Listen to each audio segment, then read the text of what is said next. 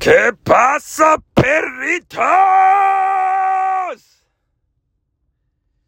Ombliguito de semana, papá, lords. Y lo buquis. La mamada.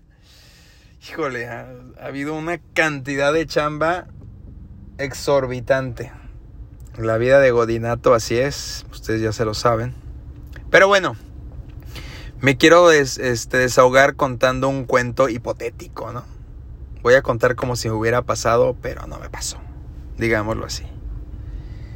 Eh, hay un amigo, una- un amigo con cuerpo de oso, me, me solicitó que contara una historia y pues aquí va. Hace algunos ayeres, eh, en una conversación con unos amigos, salió el tema de una chava de nuestra generación vendía dólares. ¿Qué significa eso de vender dólares? Pues conseguía dólares baratos. eh, y te los daba cuando antes estaba a 18 pesos el dólar. Te daban, este, te los vendía a 14. Imagínense nomás, pues nada más para que se ponga interesante la historia. Ahorita está a 19.50 más o menos. En ese entonces estaba a 18, o sea, ya es algunos años. Pero están de acuerdo que está súper cabrón que de 18 te los vendan a 14. O sea, huele a, a pesta, a peligro. ¿Estamos de acuerdo? Pero entonces unas amigas resulta que nos cuentan, oye, fíjate que fulanita tiene, tiene unos dólares, los vende a 14. ¿Y cómo es el modelo de negocio, no? O sea, uno, uno ahí todavía con la bandera de güey. Ah, pues fácil, fácil. Eh, tú le compras los, por ejemplo, le das, le das 100 pesitos y en un mes te da el valor de esos 100 pesos, pero en dólares, con valor de 14 pesos. Ah, cabrón. Entonces, si yo doy mil pesitos, pues me va a dar el valor de 14 pesos. Si yo le doy 100 mil pesos, pues le le- me va a dar el valor de 14 pesos en dólar. Cuando te lo da, obviamente, por ejemplo, si, si son, no es lo mismo, 100 pesitos a mil pesitos, a 100 mil pesitos, a un millón de pesitos, etc. Que te los dé a 14 y luego tú te cruzas la calle, vas a la casa de cambio que te lo da más o menos en 18 pesos, que es normalmente las casas de cambio, si el dólar está a la venta en 18 en 18 a la compra 18 50, ¿no? Por ahí, X. Ah, pues te hace, te, te, te llega esta información y dices, no mames, puedo ganar 4 pesos de cada dólar. Entonces, nos dicen esto eh, y dijimos, pues, pues va, ¿qué puede pasar, no? Empezando con, no me acuerdo, este, 5 mil pesitos, 10 mil pesitos. Pasan 30 días exactos y llega el pago, ¿no? Exacto, con tus 14 dólares. Todavía con el miedillo de que ya con ellos en mano, vas y lo entregas a la casa de cambio. Ah, sí, perfecto. O al banco. Ah, sí, perfecto. Aquí están tus pesos. No mames. Está cabrón. O sea, no fueron falsos. O sea, ¿cuáles son las dudas iniciales cuando uno ve este pedo, no? Son falsos. Este. Un mes que te paguen no te los va a dar. Se va a escapar con la lana. Eh, ¿y si me atrapan? ¿Y si eso es ilegal? ¿Y si...? Porque aparte, ¿cómo fungía esto? ¿Cómo funcionaba? Se hacía este intercambio y no te daba nota de, de que, ah, te voy a dar una nota de que tú me diste mil pesitos y entonces esta fecha y yo te tengo que regresar. No, no, no. Aquí todo era de palabra. Yo te doy X lana y tú me regresas esta lana en dólares. Así, informal como la chingada. Cero papel, cero nada. Haz de cuenta que no, había, no existía ese tema. Lo más cagado es que pues cuando, cuando entré, pues ya había mucha gente adentro. O sea, de pronto empezabas, eh, pues normalmente los círculos de uno son los mismos, ¿no? Y más cuando es tema de universidad. Tú empezabas a platicar como que se salía el temilla o alguien hacía alguna referencia. Todo mundo ya estaba dentro. O sea, uno era el pendejo, el último en saber, ¿no? Pues 10 mil pesitos, 50 mil pesitos, 100 mil pesitos. Y siempre llegaba, ¿no? O sea, ya hablando de 100 mil pesos, pues ya 4 pesos por dólar es una chingonería. O sea, ya, ya estamos hablando de una lanita bastante decente. Y pues eh, se, se hacía, se corría la voz, incluso hasta oye, voy a cambiar unos dólares, no sé qué, juntabas montos de gente ajena.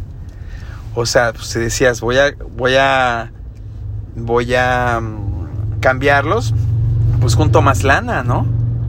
Y había gente que hasta empezó a usar como de brinco. Yo los consigo a 14, pero yo le digo a la otra persona que los consigo en 15, en 16. Y aún así gano dinero doble con la lana de esta persona más la mía. O sea, era un, cagadero, un cochinero puerco, pues, así, puerco. Ojo, es una historia, es algo hipotético. Entonces, ya estaba todo, todo, eh, mucha raza metida. Eh, eh, tú ibas a la casa de la chava y te abría la puerta y tenía en su mesa de comedor lana y más lana y más lana y, y, veías lana ahí de otra gente, o sea, era algo ni siquiera encubierto, pues era rarísimo lo que estaba pasando ahí, ¿no? Obviamente siempre low profile. Este, y ya cuando empezaron a aumentar las cantidades de lana, pues todavía más low profile, porque pues no sabes quién te sigue, quién sabe, quién no, etcétera. Pues tú llevas lana contigo en la mochila, en la bolsa, etc., ¿no? En caja de zapatos, en sobre de eh, un, un, una Ziploc de sándwich, no sé, o sea, una puercada, pues. Em, y, pues para no hacer el cuento más largo, empezó a dar largas.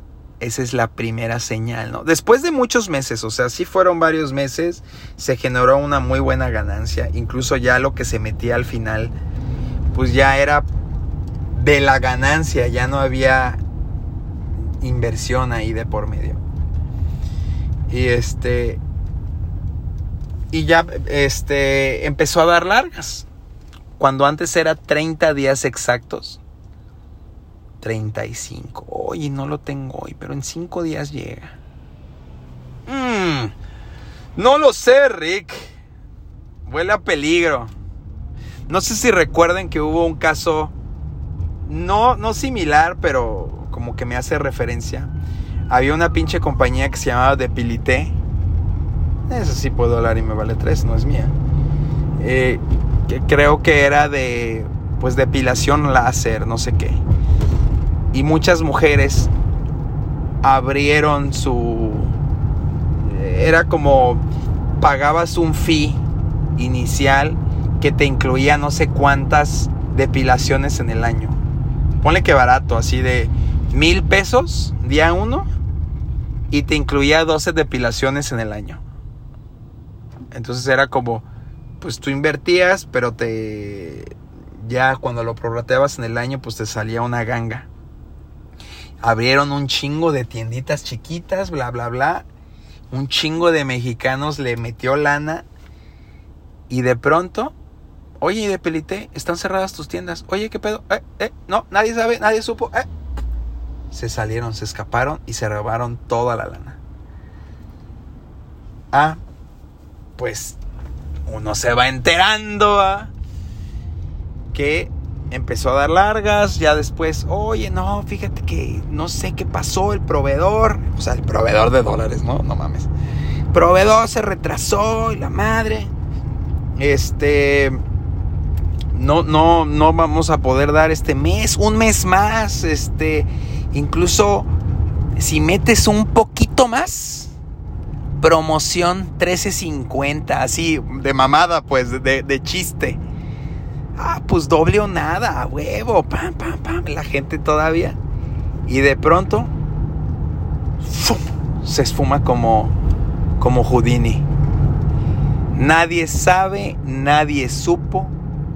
Obviamente, toda la gente que conocíamos que estaba adentro, pues no podíamos hacer nada no sabíamos dónde encontrar a la persona y no teníamos nada que avalara que yo había invertido en algo, porque obviamente no había nada. O sea, y ya, se quedó así. Después empezaron las malas lenguas, la gente investigaba, la gente se enojaba, todavía contestaba WhatsApp, sí, Oye, no, sí, te, estamos buscando acá. Nos quedó súper mal, pero no te preocupes próximamente. Bla, bla, bla, bla, bla, bla, bla, bla, bla, bla, bla. Gente perdió millones de pesos. No cien mil pesitos como uno que es un pinche godín pitero. No, no, no, no, no. Millones de pesos. Y ya bueno, al final, pues acabó mal la cosa. Ah, bueno, antes, antes porque eso sí está cabrón, cabrón. Llego un día a hacer el intercambio de entregando los pesos. Ya tenían oficina. Ya no era entrega en casa, esto ya era pro. Oficina. Llego a la oficina. Me abren. Me abre este un familiar me quedo, me quedo esperando allá dentro de la oficina y nada más oigo arriba, como que era una oficina de dos pisos, conectada por unas escaleras en un departamento, que se oye el, ta, ta, ta, el las máquinas contadoras. Ya me imagino el dineral que había ahí en, ese, en esa oficina. Y viendo caricaturas ahí en la, en la oficina. Tenían una tele. No había nadie abajo y nada más oye el tac. Y ya bajan. Y me dice, ya, perfecto. Este.